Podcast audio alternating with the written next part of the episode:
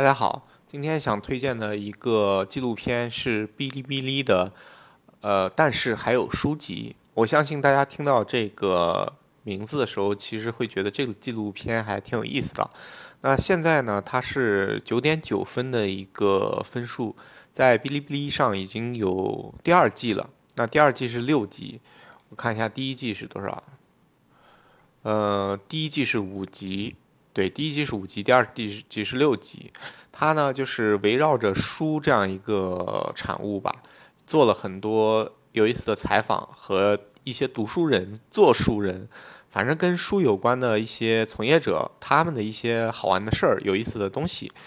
所以，我最开始我看到这个纪录片的时候，是因为读库的老六。呃，大家知道，在现在看纸质书的一种这种内容的话。呃，类介于杂志和这种小说之间的一种文本，就是读库本。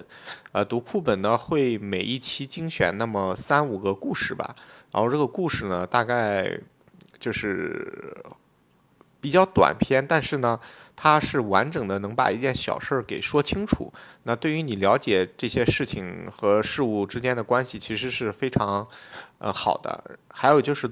读库老六这个。人他本身的人格魅力，以及他出镜时候展现出来那种感觉，以及他呃，就是当时在圆桌派上的一些谈吐和表现，会让我觉得他是一个对书的那种热情和感情非常非常重的一个文化人。呃，那么他亲手编辑的书呢，我就会觉得非常的喜欢。那果然。其实订了很多读库本以后，你会发现越来越喜欢这样的内容啊，因为这样的内容是对于现在来讲，文字这种纸质版的书的文字内容来看是质量比较高的。所以说，这是我当时对于读库的一个感觉。然后看到这个视频呢是讲读库老六的，我就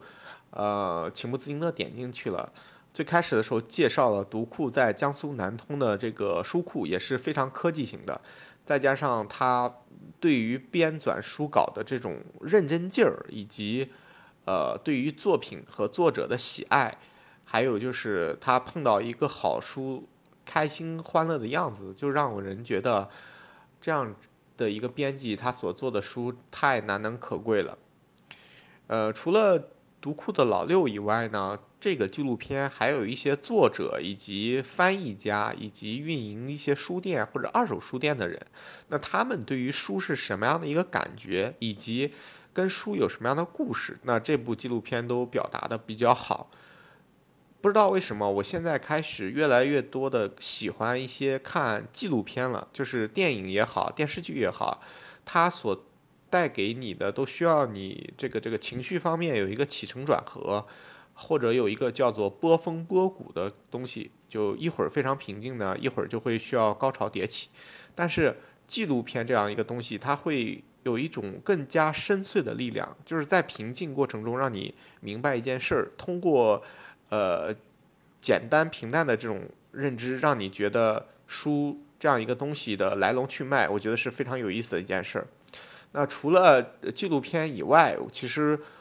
呃我还想说的是。就是现在的内容形式来讲，你如果没有时间，或者说没有那个内内心去静下心来看这样一个东西的话，还是可以推荐你去看一个这个解读类的视频。对，就是对于是那个电影啊、电视剧啊，其实它没有完整的一个时间长度来观看的话，如果通过解读的方式，也是可以达到一个效果的。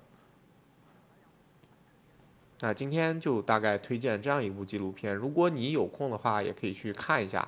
还是挺不错的。